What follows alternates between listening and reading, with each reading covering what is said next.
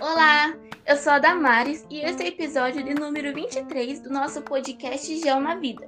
Como você sabe, nosso projeto tem a participação de uma equipe composta de pessoas do Instituto Federal de São Paulo Campus Registro e da UFSCar Campus Sorocaba.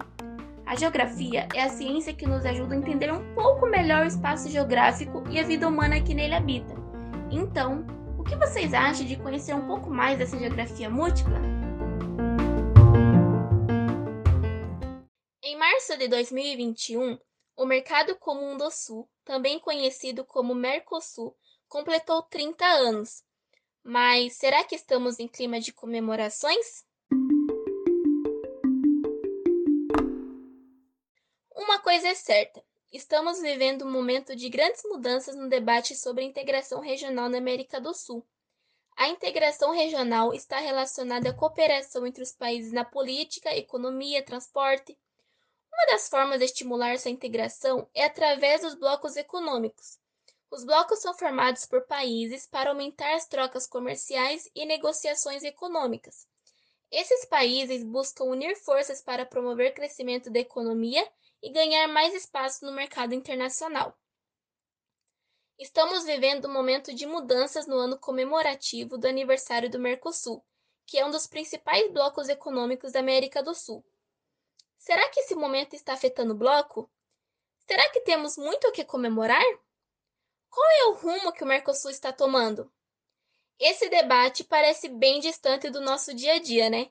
Mas eu confesso que até o final do episódio você irá se surpreender.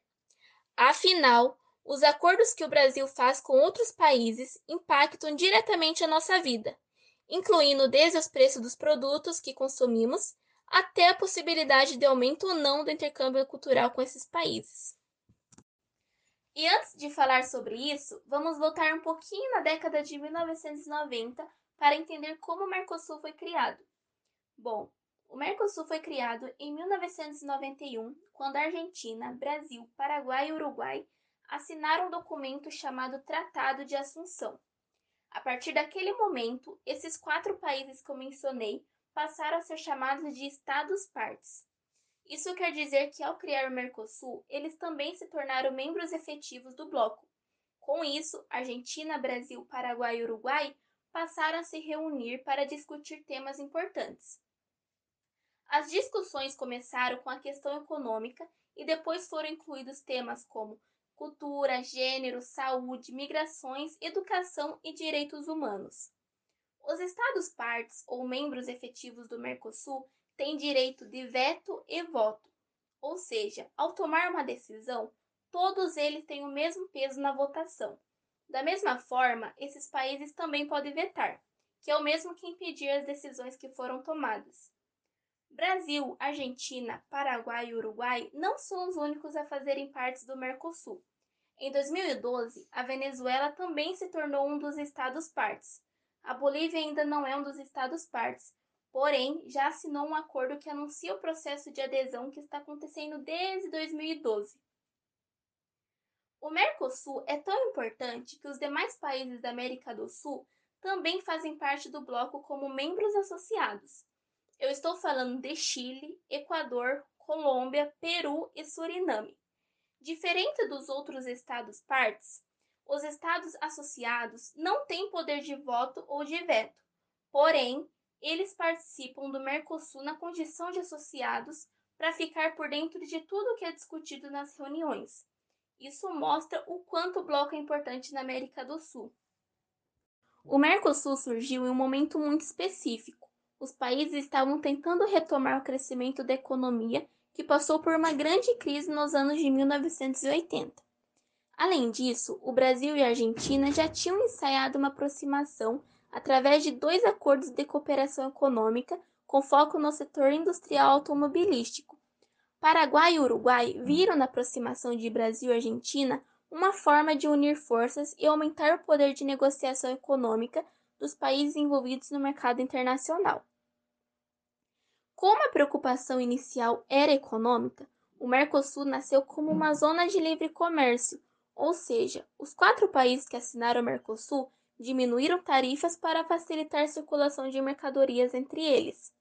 Os Estados partes do Mercosul usaram o exemplo da Europa e resolveram colocar como uma meta a formação de um mercado comum até o ano de 1995.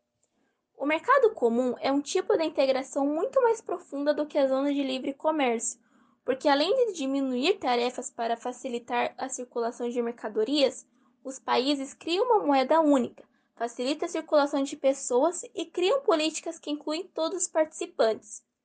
O exemplo famoso de mercado comum que temos no mundo é o da União Europeia. E certamente, depois de ouvir isso, você deve estar se perguntando, né? E se a ideia era ser como a União Europeia, por que não temos uma moeda ou políticas únicas? A resposta dessa pergunta pode te decepcionar um pouco, hein? O fato é que Mercosul não atingiu o objetivo principal. Faltou articulação política, faltaram investimentos, faltou um processo mais longo de negociação entre os países. Por isso, ao invés de se tornar um mercado comum, como o nome do bloco sugere, os países resolveram passar de uma zona de livre comércio para uma união aduaneira imperfeita. A união aduaneira é quando os países adotam uma tarifa externa comum, ou seja, uma mesma tarifa para qualquer produto que for importado. Na prática, isso quer dizer que um produto que vem da China pagará a mesma tarifa para entrar no Brasil ou no Uruguai. Mas aí tem um detalhe bem importante, hein? O Mercosul mantém uma lista de exceções. Com isso, nem todos os produtos têm uma tarifa externa comum, e é pela existência dessa lista de exceções que o bloco é uma união aduaneira imperfeita. Atualmente, o valor dessa tarifa externa comum é o principal ponto de debate do bloco, enquanto o valor dessa tarifa pode chegar a 35%, em outros acordos do mundo ela chega a 12%. Por ser maior do que a média mundial, o Brasil e o Uruguai defendem que a tarifa tenha diminuição de 20% até o fim de 2021. A Argentina discorda e está disposta a apoiar a diminuição da tarifa em 10%. E no que essa discussão pode impactar na nossa vida? Para responder essa pergunta, nós precisamos entender o contexto das trocas comerciais entre os Estados-partes do Mercosul. A maior parte dos produtos que o Brasil e a Argentina vendem para os outros membros do bloco é industrial. Porém, se nós observarmos, tanto o Brasil como a Argentina não têm grandes parceiros comerciais pelo mundo que compram esse tipo de mercadoria. A Argentina usa exatamente esse fato para não aceitar uma diminuição tão grande e rápida da tarifa externa comum. Se a tarifa dos produtos importados diminuir, o Paraguai e o Uruguai poderão preferir comprar produtos industrializados de outros países por serem mais baratos do que o do Brasil e Argentina. No Brasil, o setor industrial também tem esse mesmo receio e por isso não apoia o discurso do ministro Paulo Guedes e do presidente Bolsonaro, que apoiam a diminuição rápida da tarifa externa comum. A diminuição da tarifa externa comum, como o Brasil está propondo com o apoio do Uruguai, pode trazer graves problemas para o setor industrial brasileiro. Se isso acontecer, nosso setor industrial pode se tornar ainda menor, aumentando a nossa dependência na venda de commodities, como a soja. Lembrando que as commodities são produzidas a partir de um modelo que traz grandes consequências socioambientais. Primeiro, porque está ligado à concentração de terra e renda. Segundo, porque causa conflitos no campo entre grandes produtores e comunidades tradicionais em terceiro lugar, pelo uso de agrotóxicos que são altamente poluentes para o ar, a água e o solo. O debate sobre a diminuição da tarifa externa comum faz com que Brasil e Argentina discordem. A discordância cria um clima de instabilidade no bloco, mas não é só isso. Junto com o debate sobre a diminuição da tarifa externa comum, os países também estão debatendo sobre a flexibilização do bloco. O que seria isso? Atualmente, os Estados-partes não podem fazer acordos com outros países sem que inclua nos termos do acordo os outros membros do Mercosul. Além disso, todos os Estados-partes precisam estar cientes dos termos de acordo. A flexibilização derruba essa necessidade. Assim, os Estados-partes podem fazer acordos com qualquer outro país, enfraquecendo o bloco. Novamente, o Brasil é pró-flexibilização, com o apoio do Uruguai e do Paraguai e a Argentina é contra. A Venezuela não está incluída nessa discussão por conta da suspensão do Mercosul desde 2016. A Venezuela está suspensa por ter quebrado o protocolo de Ushuaia, que fala sobre o compromisso democrático do Mercosul. Pois é, nos últimos anos o Mercosul tem passado por muitas discussões importantes e por problemas que estão trazendo instabilidade para o bloco. O caso da dificuldade de entrar no acordo sobre a tarifa externa comum é um exemplo. A suspensão da Venezuela é outro. O discurso da flexibilidade também. Junto com tudo isso, ainda temos a falta dos países em apresentar respostas comuns a problemas sérios, como é o caso da pandemia.